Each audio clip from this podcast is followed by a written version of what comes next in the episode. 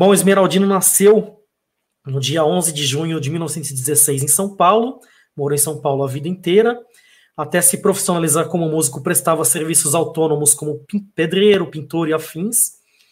É, ele é músico autodidata, segundo a filha dele, Esmeralda, ele começou a tocar na igreja evangélica, que a família dele é dessa tradição religiosa. Ele não lia nem escrevia partitura, apenas cifras, um fato que era muito comum, inclusive, na época, para instrumentistas de cordas, instrumentistas de harmonia, né? Normalmente quem liam eram os instrumentistas de sopro, né? Na maioria das vezes. O Esmeraldino estreou na Rádio São Paulo em 1937, ainda passou pelas rádios Gazeta, Record e Cosmos, mas foi na Tupi onde ele teve o seu mais longevo e marcante trabalho da, da, da sua carreira musical, né? É, inclusive a Tupi ficava na, no bairro de Sumaré, e é daí que vem a, a citação né, da, da, sua composição mais famosa, Uma Noite no Sumaré. Ele morava no bairro de Sumaré justamente para ficar mais próximo do, do, do trabalho. Né? Aqui está uma foto do regional do Antônio Rago, que é esse senhor aí que está no centro.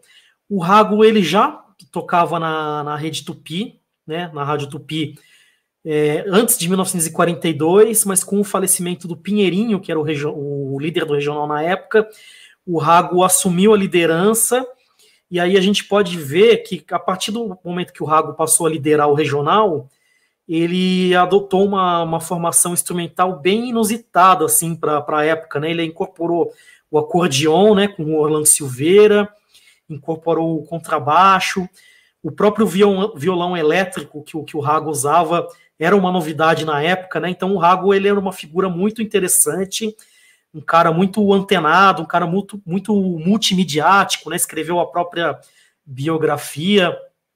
E foi nesse contexto né, que, que o Esmeraldino é, se inseriu né, na, na, na, Rádio Tupi. A gente tem a foto aqui do Jussi Alves, né, que é o pai do Edson Alves, que infelizmente nos deixou ano passado. Depois tem o seu Correia, o Antônio Rago no centro, o Zequinha do Pandeiro no fundo, quem eu tive o prazer e a honra de conhecer na, nas rodas do Isaías em São Paulo, né? Infelizmente nos deixou também, saudoso Zequinha. O Rolando Silveira, né, que para mim, que eu, eu toco acordeão, é o meu herói, né? E o Esmeraldino Sales, é, sempre sorridente, né? Toda foto dele, ele sempre tá bonito, elegante, sorridente, né? É, depois a gente vai falar um pouquinho mais sobre isso.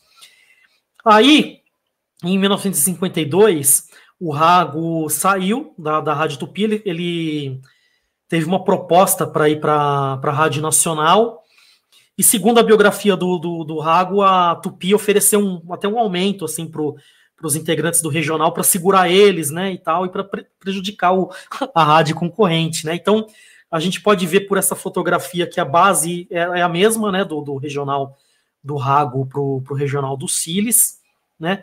É, a gente tem da esquerda para a direita o Duílio Cosenza, o seu Correia novamente, o Zequinha novamente, o Siles, que não está na foto anterior, mas fazia parte do, do regional do, do Rago também, o Siles no clarinete, o Mário Cosenza, que era irmão do Duílio, também violonista, o Vanderlei Risotto no acordeon, porque nessa altura do campeonato o Orlando Silveira já estava no Rio de Janeiro é, tocando com um canhoto.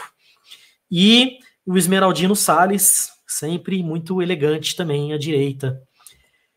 E, finalmente, né, a partir do, do final da década de 50, é, o, o Siles, que é natural de Ribeirão Preto, inclusive estive em Ribeirão Preto recentemente, conversei com, com algumas pessoas de lá sobre o Siles, principalmente com o seu França, assim, foi muito legal. O Siles, no final da década de 50, ele voltou a morar em Ribeirão, depois que ele se separou da, da Rosa Pardini, que era a esposa dele, ele voltou para Ribeirão e a liderança do, do regional passou então para o Esmeraldino, né? A gente percebe também um fato muito interessante nessas fotografias, que aquela primeira formação, por mais que ela tenha algumas inserções de alguns instrumentos assim não tão comuns para o regional do choro, né? O contrabaixo e o acordeão, por exemplo, mas ainda assim é uma formação bem típica de, de choro, né? Com, com violão, com cavaquinho, né? Com pandeiro. E aqui a gente já vê uma transição, né? Porque na, no final da década de 50, é, o que as pessoas. Tava muito forte a febre do, da música americana aqui no Brasil, né?